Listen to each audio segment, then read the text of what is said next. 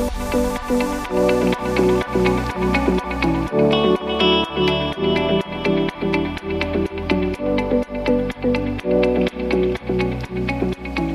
der Spur. Alles, was in der Transport- und Nutzfahrzeugbranche wichtig ist. Trends und smarte Ideen von Insidern für Insider. Ein Podcast von Lastauto Omnibus, powered by SAF Holland. Im ersten Teil des Gesprächs haben Carsten Taube und Oliver Trost das Thema Elektrifizierung angesprochen. Die Frage von Oliver Trost war, 10% aller Dienstfahrzeuge sollen bis Ende Q2 voll elektrisch sein. Wie sieht es aus? Ich kenne die Zahl im Detail jetzt nicht, muss ich ganz ehrlich sagen, aber ich glaube, jede dritte Neubestellung auf jeden Fall. Ja. Jede dritte Neubestellung von dieser. Übrigens, wir haben gesagt, wenn wir was elektrisch machen, dann machen wir es mit vernünftigen Tankstellen, dann machen wir es mit Ladesäulen, dann machen wir es mit Ladesäulen, die zugänglich sind, dann machen wir es auch mit ähm, vollelektrischer Flotte. Und da ist, glaube ich, der Bestellanteil stand vor vier Wochen, sechs Wochen, der ist extrem hoch schon. Also die, die nicht permanent mit langen Strecken konfrontiert sind. Und ja. ich erlebe das selber. Ich war mhm. gerade letzte Woche, war ich, ähm, das haben wir gerade bei uns auf unserer Nagel-App und auch als Pressemitteilung rausgebracht, bei einem großen Kunden, Maultaschen unter anderem fabriziert. Fantastisch. In, in ja, da hättest du, das sind zehn Kilometer von uns, da hättest du vorbeikommen können. Und das ist, und da haben wir eine Vertragsverlängerung gefeiert, so ein bisschen und auch unterschrieben. Und in dem Kontext, da bin ich mit meinem E-Auto hingefahren und von Münster aus in Westfalen, da wohne ich nun mal, von Münster aus und hin und her sind es 1100, 1200 Kilometer. Das ist dann schon anstrengend an einem Tag. Ja, ich bin morgens früh los und abends spät zu Hause gewesen. Das ist dann schon anstrengend mit den Ladestops. Also ja. die Leute bestellen häufig, gerade auch die im Vertrieb sind, die permanent im Außendienst sind, die im Real Estate-Bereich arbeiten, von Lager zu Lager, von Baustelle zu Baustelle. Wir haben ja jede Menge Baustellen zurzeit, mhm. ähm, auch und Projekte im Fluss. Das ist das Schöne. Aber wenn du da permanent hin und her pendeln musst und weite Strecken im Ausland unterwegs sein musst, dann ist das noch schwierig, muss man ganz klar sagen. Dann ist das auch ein zeitliches Thema. Ja? Und in dem Fall, glaube ich, ist das sehr, sehr gut bei uns umgesetzt. Aber jetzt lieferst du mir natürlich, wie ich auch gehofft habe, die perfekte Vorlage, weil mich interessieren weniger eure, eure PKWs, eure Dienstwagen. Äh, mich interessiert natürlich viel mehr, was tut sich mit der Lkw-Flotte. Und, und ja. dein Plädoyer für Zeittreue, viele Kilometer, das ist ja natürlich genau das, weshalb viele Unternehmer, mit denen ich spreche, sagen, bevor ich einen elektrischen Truck bestelle, pff, ich glaube, das dauert noch. Ich habe jetzt noch mal Diesel bestellt. Das ja. ist das, was ich, was ich ganz häufig im Moment höre. Wie geht ihr mit dem Thema um? Wir bestellen natürlich auch Diesel. Ja. Das ist gar keine Frage. natürlich bestellen wir Diesel. Wir haben 7000 Truckbewegungen jeden Tag ja. mit, mit, mit, vielen eigenen Autos, mit vielen eigenen Trailern und mit vielen äh, Subunternehmern und Partnern des Unternehmens Nagel. Ja. Und natürlich fahren wir Diesel. Ja. Und das ist der überwiegende Teil der Flotte, ist natürlich Diesel. Aber wir sind absolut offen für dieses Thema. Mhm. Und wir haben verschiedenste elektrische, aber auch, wir sind auch technologieoffen, auch andere Fahrzeuge getestet. Wir haben vollelektrische Fahrzeuge getestet. Wir haben elektrische Zugmaschinen getestet mit einem Dieselaggregat versehenen Anhänger mhm. ja, oder mhm. Trailer, wie wir mhm. das nennen natürlich. Ja. Ähm, und wir haben also wirklich jede Technologie von Wasserstoff, LNG und alles Mögliche im Einsatz. Es lässt sich subsumieren, dass natürlich das Thema Anschaffungspreis ein ganz zentrales Thema ist. Und das sind wahrscheinlich die Unternehmer, mit denen du auch sprichst, die werden sagen, es ist einfach unglaublich teuer. Ja.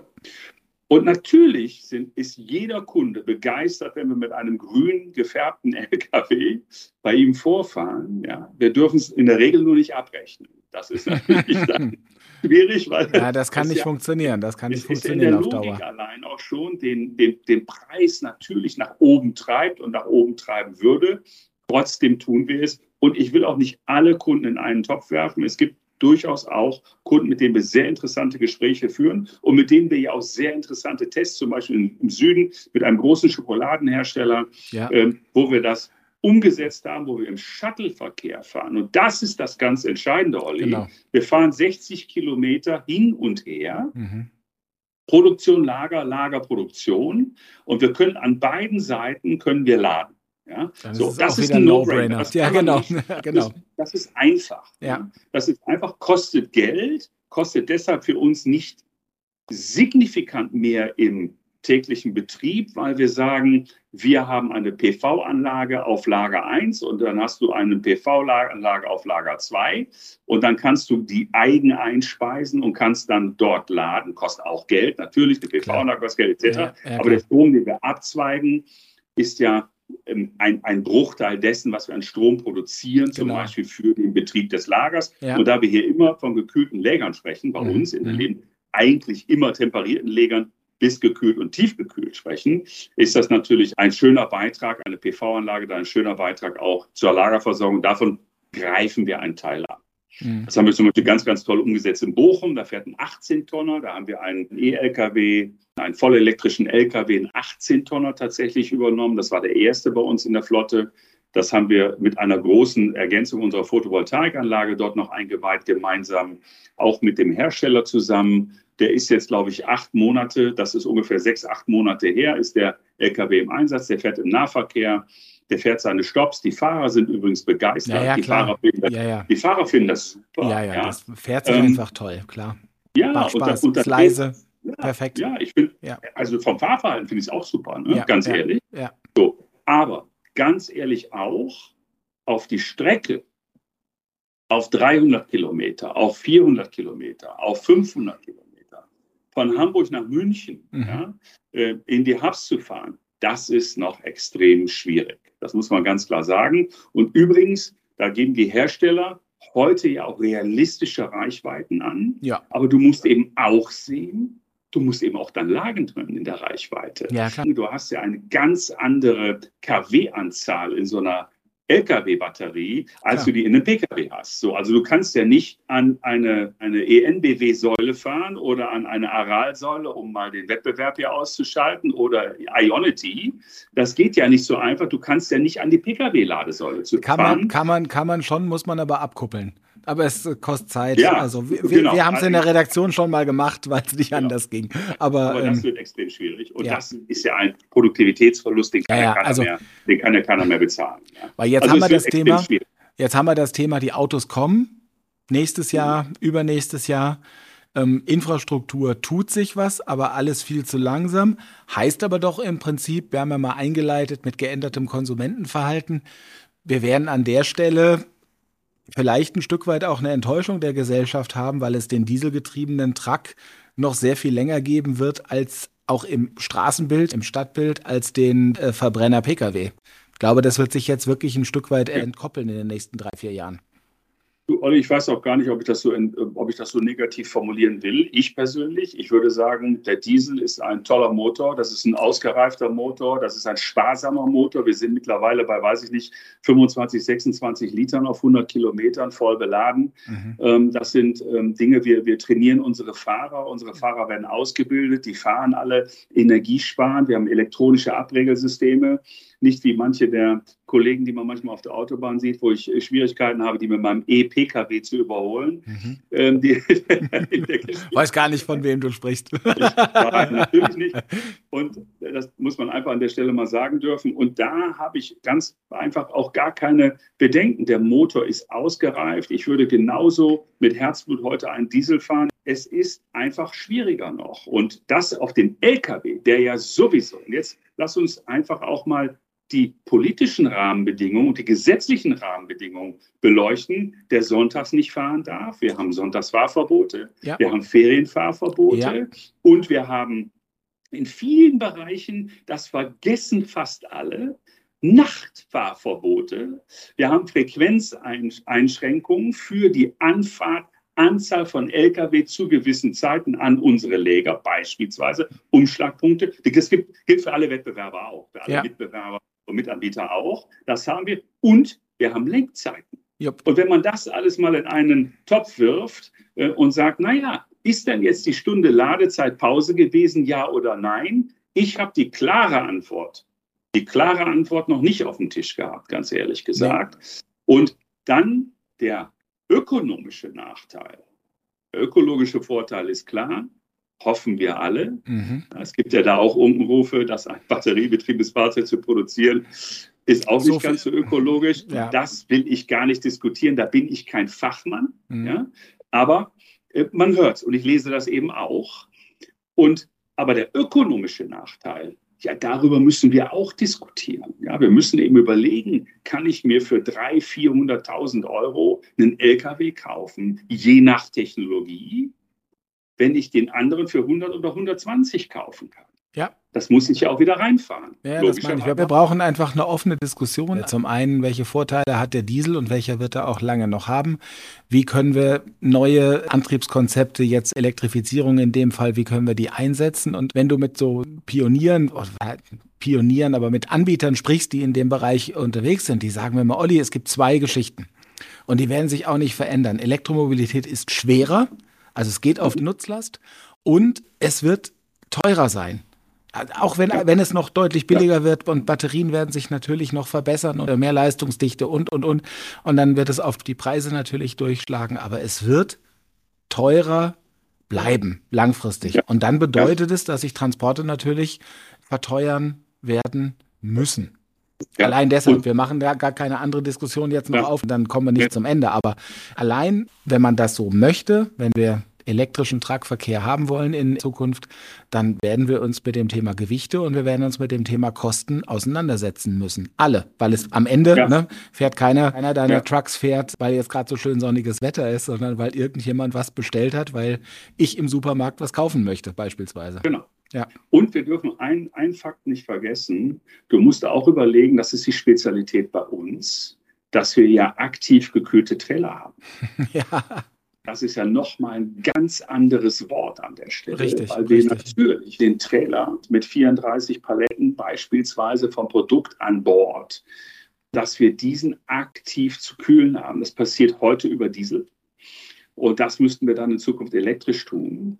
Und dann stell mal so einen Trailer, weil der über Nacht irgendwo bleiben muss, mhm. weil der irgendein Slot verpasst hat ja, klar. oder ein ja. Aber pass, stell den mal auf irgendeinen Parkplatz. Da muss der auch an die Steckdose. Ja. ja. Das wird also, und das wäre auch ein bisschen schizophren, wenn wir hier vorne, vorne die super Elektromaschine haben in Zukunft, ja.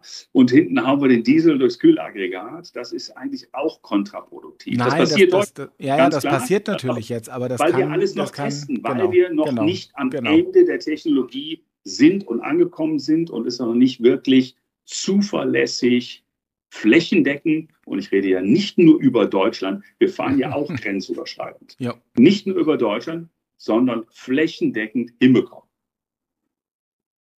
Ja, da haben wir noch viel zu tun. Wir haben auch kommunikativ viel zu tun. Mhm. Das Schöne ist ja in den letzten Jahren, als wir dachten, als Elektrifizierung als Thema noch gar nicht so groß war, haben wir ja eigentlich eher davon noch geträumt, dass wir mit den Trucks komplett autonom unterwegs sein werden. In meiner Wahrnehmung ist das Thema nicht weg, aber es ist ein Stück weit runter priorisiert, weil man am Ende natürlich noch mehr Hindernisse gefunden hat, als man bisher so dachte, ob das ein Wetter ist in Europa, wo es auch mal regnet, wo man mal eingeschränkte Sichtbedingungen hat, ob das dann doch die Invest sind, um die Trucks so auszurüsten, dass sie komplett autonom unterwegs sein können. Ihr habt natürlich viele Verkehre. Du hast von dem Schokoladenfabrikanten gesprochen. Der ist vielleicht so 20 Kilometer von hier. Sehr gute Schokolade übrigens. Wo ihr Shuttle-Verkehre macht, da kann man natürlich, das wären ja so Bedingungen, wo man sagt, okay, da könnte man vielleicht mal beginnen damit, oder? Ja, ähm, das wäre sicherlich ein Einsatz oder ein Einsatzzweck, worüber man nachdenken könnte. Definierte Strecken, wenn sie dann gerade, wenn sie dann äh, nicht nur gerade, aber wenn sie dann wirklich auch äh, vielleicht abseits der Hauptverkehrsströme stattfinden. Stand heute, muss ich dir ganz ehrlich sagen, bin ich immer wieder ernüchtert in diesem Thema. Ich sehe das genauso wie du. Es wird kommen.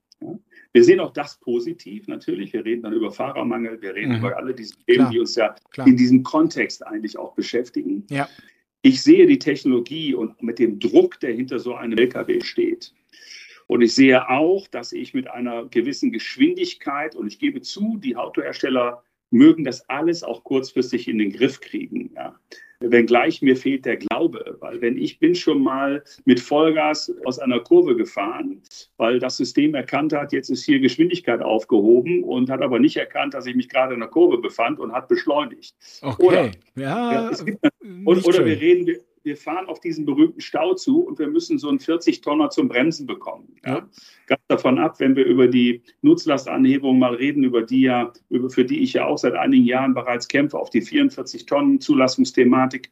Äh, wenn wir darüber sprechen wollen, da wird der Wagen noch mal schwerer. Jo. Also es gibt die automatischen Bremssysteme. Ich war bei allen Herstellern auf den Teststrecken. Ich habe da überall schon drin gesessen. Ich habe auch überall eine Vollbremsung erlebt und da hast du die Nase wirklich an der Frontscheibe. Ja, ja. Aber das ist so, das hast du selber wahrscheinlich auch schon erlebt und gesehen. Absolut, ja. Das ist so, aber vollautonomes Fahren im deutschen Straßenverkehr. Ich rede nicht mal über Innenstädte, aber im deutschen Straßenverkehr mit allen Unwägbarkeiten und Hindernissen, die da auftreten können, wird es irgendwann geben, bin ich auch davon überzeugt. Ich glaube, da muss die Kameratechnik noch viel besser werden, viel zuverlässiger werden. Auch genau wie du sagst, witterungsbedingt. Manchmal gehen die Scheibenwischer an und kein Mensch weiß warum. Da ist irgendein Sensor, der nicht funktioniert. Ja. Wenn bei irgendeinem Menschen, der aus Versehen auf die Straße läuft, äh, ein Sensor nicht funktioniert, dann sehe ich das extrem schwierig. Absolut. Und das ja, ist ja passiert, so das ist ja auch ja, in den USA passiert, Absolut. das ist auch bei Autos ja, in den USA passiert, die autonom claimend gefahren zu sein. Ich glaube, dass es in Kolonnenverkehren, das ist Platooning, diese Kolonnenverkehre, die wir schon mal angesprochen haben, auf der Autobahn, auf ausgewiesenen Teststrecken, auf geradeausläufen, auf der rechten Spur, dass es das alles geben mag. Und zwar schneller, als ich es mir heute vorstellen kann. Ich würde sagen, im Zeitraum, wenn wir uns in zehn Jahren wieder hören, hat sich sicherlich was verändert. Ja, damit Funda ja, ja, fundamental, keine Ahnung. Da bin ich wirklich ja. total selber total gespannt und ob ich mich fundamental irre, und wenn ich sage, ich wäre da sehr, sehr vorsichtig, ob ich sagen würde, dir heute sagen würde, in fünf Jahren fahren wir autonom mit den ersten Lkw als Nagelgruppe durch Deutschland. Ich habe meine Zweifel. Ich meine das aber nicht so negativ, wie ja. es vielleicht klingt. Das ist einfach eine ehrliche Meinung. Genauso positiv, auch eben zurück auf die Elektrifizierung, ein Satz. Wir, wir sehen das absolut positiv. Ja. Wir, wir unterstützen das. Wir machen, was wir können. Und wir investieren da auch. Es ist einfach eine Frage jetzt der Umsetzung, der Implementierung, der politischen Unterstützung, ja, vielleicht genau. auch der Förderprogramme. Wir haben gesehen, auf einmal kriegst du Riesenrabatte auf E-Autos, wenn du sie jetzt kaufen willst, weil die Förderprogramme ausgelaufen sind. Mhm. Ja? Merkwürdig. Sieht, ne? Ja, das, man weiß ja, welche Effekte Impact. dann ja, da sind. Genau. Sofort. Genau. Ja, klar. Also natürlich. das brauchen wir. Das brauchen wir, wenn wir das ernst meinen, die Energiewende, dann brauchen wir hier auch andere Rahmenbedingungen. Und das Gleiche gilt für das autonome Fahren. Und Gott behüte, dass da irgendetwas passiert, ja, wo wir es wirklich nicht brauchen und nicht sehen wollen. Mhm. Denn dann ist so ein Ding gleich wieder obsolet. Ja, das ist richtig. Das ist absolut, das ist absolut richtig. Und um das noch zu ergänzen, es fließt natürlich bei den Herstellern in die Erweiterung der Assistenzsysteme, fließt nach wie vor viel Entwicklungsgeld aber in die, ich sag mal, Neugestaltung der Antriebsstränge fließt noch deutlich mehr Geld und auch deutlich mehr Manpower. Da ist einfach auch eine Priorisierung äh, passiert in den, in den letzten Jahren. Und wir werden jetzt in eine Situation kommen, dass, dass große Hersteller äh, lieferfähig sind mit Sattelzugmaschinen, die wir alle brauchen. Und wir vermutlich dann im nächsten Jahr irgendwo stehen und sagen, ja, wie kriegen wir denn den Verkehr hin? Wie kriegen wir den Strom auf unsere Betriebshöfe? Was mache ich, wenn ich eine Relation habe, wo ich zwischenladen muss? Wo kann ich das überhaupt machen. Da gibt es natürlich dieses Konsortium, was die Korridore ausstatten will. Die sagen natürlich auch, wir arbeiten, wir machen, wir tun. Aber es wird natürlich nicht irgendwann Bang machen, es ist kein Big Bang, sondern es ist auch da entsprechend eine, eine Evolution. Und ich bin da ganz bei dir. Auch die politischen Rahmenbedingungen müssen natürlich stimmen. Wenn wir das wollen, dann müssen wir auch die Leitplanken so setzen, dass die Entscheidungen in die Richtung fallen. Definitiv. Sehr, sehr spannend. Sehr, sehr spannend. Wir haben noch das ganze große Thema Nachhaltigkeit. Und da gucken wir natürlich auch noch kurz drauf. Du hast da vorhin auch schon mal angedeutet, mit euren Lägern habt ihr natürlich dort auch, ja, ich sag mal, einen Schlüssel in der Hand, Dinge schon umzusetzen. Und ich weiß, ihr habt natürlich auch schon ganz viel umgesetzt, um dort, ja, ressourcenschonend, so gut es geht, unterwegs zu sein. Gib uns da doch noch mal einen Einblick. Sehr, sehr gerne. Also wir haben ähm, neben den Elektrifizierungsthema, was wir gerade, denke ich, ausführlich behandelt haben, haben wir eins der größten, nicht eins der größten, das größte Modernisierungsprogramm in der Firmengeschichte der Nagelgruppe. Übrigens mit absolut toller Unterstützung unseres Verwaltungsrates mit seiner Vorsitzenden Marion Nagel. Da äh, sieht man es schon am Namen und natürlich auch der Familie Tobias Nagel und Beatrice Mentis haben wir dieses Programm genehmigt bekommen. Da muss man wirklich sagen, Chapeau in so einer Zeit, auch mhm. in der Zeit, in der wir uns befinden. Ich glaube, VUCA sucht seinesgleichen. Ja, also ich habe das in meiner Karriere Nein. sicher nicht erlebt und Olli. Niemand. Ähm, äh, ich bin da auch nicht mehr ganz neu. Also insofern. insofern wir haben 2008, 2009 bei der Wirtschaftskrise, Finanzkrise haben also, wir schon gesagt, hu, das ist schon ein Brett. Aber so im Nachhinein war das Kindergeburtstag. Also, also genau. Ganz, also die ganz eindeutig. Schwäne, die schwarzen Schwäne haben sich verbündet und zu, einer, zu einem Rudel zusammengetan in den letzten Jahren. Das ist ja irre, was da auf uns zugekommen ist an exogenen Faktoren. Übrigens auf alle Unternehmen ja, zugekommen ist. Ja. Da gibt es, glaube ich, keine Gewinnler und Krisengewinnler. Ich kann das auch gar nicht mehr hören, ehrlich gesagt. Das möchte ich mal an der Stelle auch sagen. Was wir aber getan haben, wir haben dieses riesen Modernisierungsprogramm losgetreten und das beinhaltet mehrere Facetten. Und die sind alle im Grundsatz auch auf das Thema Nachhaltigkeit ausgerichtet oder bedienen das Thema okay. Nachhaltigkeit. Und zwar nicht als Floskel, sondern tatsächlich inhaltlich. Also erstmal bauen wir neu. Wir mhm. haben Kühlleger. Wir haben über 130 Standorte in Europa und wir werden diese Standorte nach und nach modernisieren. Neubauten oder ertüchtigen, indem wir neue Kälteanlagen einbauen. Es gibt mhm. sowieso eine EU-Verordnung, wo wir bis 2030 ja. umweltfreundliche äh, Kälteanlagen, äh, Kältemittel, sorry, Kältemittel, ja, genau. also das sind 30 Millionen übrigens. Mhm. Ja, nur für uns mal eben 30 Millionen äh, Investment. Das ist ein, ein, ein riesiger Betrag. Ähm, aber wir erneuern gleich die Kälteanlagen. Und wir machen sie damit energiesparsamer, energieschonender und sparen wirklich Energie an der Stelle ein. Und das zahlt auf diese Nachhaltigkeitsstrategie ein. Photovoltaikanlagen. Auf alle Anlagen, die neu gebaut werden, kommt eine Photovoltaikanlage. Sonst wird sie nicht mehr neu gebaut. Wir betreiben ja. in Bochum, wir hatten es vorher schon mal, wir betreiben eine der größten Photovoltaikanlagen in der Republik und sicherlich in Nordrhein-Westfalen. Äh, die haben wir mit großer Aktion damals schon mit dem Andreas Pinkwart in Nordrhein-Westfalen mhm. Eingeweiht und haben sie jetzt nochmal erweitert. Also jetzt nochmal richtig was dazu gebaut an Fläche. Und da ist ähm, so viel Strom da, dass wir das jetzt erstmalig auch angereichert haben mit Batteriespeichersystemen zum ah, Beispiel. Okay. Wir nutzen den Strom, wir speichern, und zwar groß. Ne? Das sind also richtige, das ist keine kleine Batterie mhm. für, den, für, für, für, die Taschenlampe, sondern das sind richtig große Batteriespeicher. Und die speichern den Strom und erlauben uns, den Strom eben dann auch subsequent abzunehmen, wenn die Sonne mal nicht scheint. Und das ist ein unglaublicher Gewinn, kostet Geld, aber ist ein unglaublicher Gewinn in Sachen Einsparung von Energie und Nachhaltigkeit. Ja. Dann haben wir Bestandsanlagen, jede Menge Bestandsanlagen, eigengemietet, gibt beides. Ja. Und diese Anlagen prüfen wir alle durchgängig auf Tauglichkeit. Das okay. ist ein Trugschusslader, dass man sagen kann, man kann überall eine Photovoltaikanlage draufnageln, sozusagen. Ähm, das kann ja. man nicht tun, sondern da muss die Statik herhalten, etc. Das hat übrigens zwei Effekte. Wenn du eine Photovoltaikanlage drauflegen kannst, sparst du automatisch auch Energie, weil du quasi eine, eine Schicht äh, drauf äh, machst aufs Leid. Das hört sich ganz witzig an, ist aber tatsächlich eine zusätzliche Dämmung, meinst du? Genau, verbunden mit einer neuen Kälteanlage äh, im besten Fall und dann vielleicht auch noch einem Energiespeicher zahlt deutlich ein auf die äh, Nachhaltigkeitsstrategie. Also ich denke mal, da sind wir ähm, ganz, ganz prima unterwegs und da tun wir sehr, sehr viel.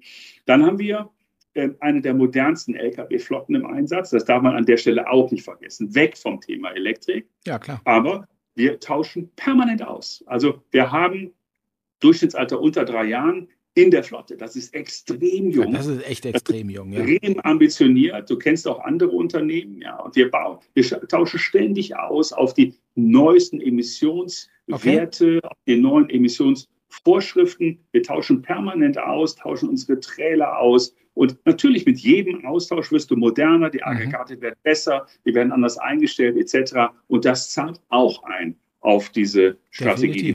Puh, viel Information. Ich denke, es waren eine ganze Menge interessante Infos dabei. Finde das immer sehr, sehr spannend, eben gerade auch aus der Sicht des Unternehmenslenkers bist du ja doch in wirklich vielen Themen auch sehr tief drin. Das finde ich sehr, sehr beeindruckend bei so einer großen Struktur. Und ich denke, man kann erkennen, dass ihr unglaubliche äh, Schritte in die Richtung macht und auf die also ihr habt euch auf die Trends eingestellt. Also das kann man nicht anders sagen. Euch kann da nichts, euch kann da nichts umwerfen, oder?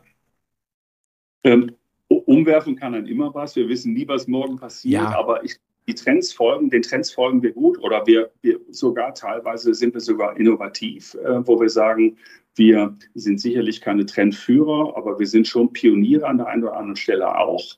Da möchte ich, das liegt mir unglaublich am Herzen, auch noch eins erwähnen. Das ist unser neues Corporate Venture, was wir neu gegründet haben, das Thema Liefer. Das hast du vielleicht über Social Media schon mal mhm. gesehen, wenn mhm. du in irgendeiner Form unserer Nagel-Account ja. folgst. Aber ich glaube, das ist so ein Thema, das ist nachhaltig, das ist übrigens Elektrifizierung und das ist Employer Branding par excellence, weil das ist innovativ, das ist neu, da sind wir Pionier. Was wir machen, ist ja in Hamburg jetzt als Startup, also als wirkliches Corporate Venture, äh, wir haben das gegründet. Wir haben die Idee übrigens auch entwickelt, mit einem eigenen Team, in-house ähm, mhm. entwickelt. Und wir liefern Kleinstsendungen ähm, in die Innenstadt. Und, ja. und das machen wir eben nicht mit dem 40-Tonner oder mit dem 18-Tonner oder mit dem 20-Tonner, sondern das machen wir mit drei jungen Leuten, die sich und ein paar neue Mitarbeitern jetzt, die sich äh, das ausgedacht haben. Wir haben eine Software selber entwickelt. Wir haben dort ähm, vier Lieferwagen, natürlich elektrisch, die wir, wo wir eine aktive Kühlung für Kleinstsendungen mhm. anbieten. Ja, das heißt also alles, was wirklich im kleineren Rahmen äh, distribuiert werden kann, Pakete etc., 0 Kilo bis 30, 35 Kilo, alles, was noch hebbar und auch händelbar ist mhm. in irgendeiner Form. Und das liefern wir an entweder Mikrohubs in Zukunft oder eben auch direkt zum Kunden mit E-Lastenrädern wo wir eine aktive Kühlung anbieten. Und das, da sind wir Pioniere. Wir nehmen also nicht das Paket und packen Trockeneis rein oder Eispacks oder ja. sonst was ja. und kühlen passiv, ja. sondern wir haben die, eine aktive Kühlung an in elektrischen Fahrzeugen und Lastenrädern. Und das wollen wir natürlich in alle Metropolregionen in Deutschland auch gerne ausrollen. Das könnte, das könnte was Spannendes sein, weil ja. das Thema auch Lebensmittel, so richtig kommt das, bei allem Lieferboom kommt das ja noch nicht so richtig aus dem Knick. Da gibt es ja äh, große Bestrebungen von, von allen im Prinzip. Ein großer Player aus Köln ist da schon relativ weit mit eigener Flotte, aber auch mit entsprechendem Investment. Und das hat natürlich das Potenzial, das nochmal zu demokratisieren, eure Idee. Sehr spannend. Und mit denen sind wir im Gespräch. Ja. Mhm weil, weil die Idee, das auch wirklich noch mikro, mikromäßiger ja. aufbauen und wirklich zum Endkunden im Moment ist ein B2B-Thema, aber stell dir mal vor, was daraus erwachsen kann. Also da ist the sky is the limit sozusagen. Ob wir das alles bedienen am Ende, ob wir das alles tun am Ende, weiß ich auch nicht. Vielleicht bleibt es auch ein B2B-Geschäft. Wir haben selber 700.000 Kleinstsendungen im System. 700.000 Kleinstsendungen im ja, System. Ja, genau. Wenn ich also habt das, selber den Druck, genau. Ja, wenn ich das alleine bewege, ja. ja dann habe ich eine ganz andere Struktur, ich bekomme eine ganz andere Nachhaltigkeit und ich bekomme eine ganz andere Kostenstruktur und übrigens auch Akzeptanz. Mhm. Das ist nicht schön, wenn der 40-Tonner, egal von welchem Anbieter er durch die Innenstadt fährt, ja? Ist für das den Fahrer auch kein Spaß, Spaß, muss man ja auch fairerweise ja, sagen. Genau. Macht jetzt nicht wirklich viel Spaß. Ja. Nee. Genau, und das könnte eine Lösung sein. Und wir glauben fest daran. Prima. Lieber Carsten, vielen Dank für das Gespräch. Da waren wirklich unheimlich viele Aspekte drin. Das hat mir sehr, sehr viel Spaß gemacht. Ich hoffe, dir hat es auch ein bisschen Danke, gefallen. Sehr schön. Danke. Wunderbar. War sehr, sehr schön. Vielen Dank. Klasse. Dann sind wir mit dieser Folge durch. Ich darf mich bedanken und bleiben Sie in der Spur. Das war In der Spur, der Podcast von Lastauto Omnibus, powered bei SAF Holland.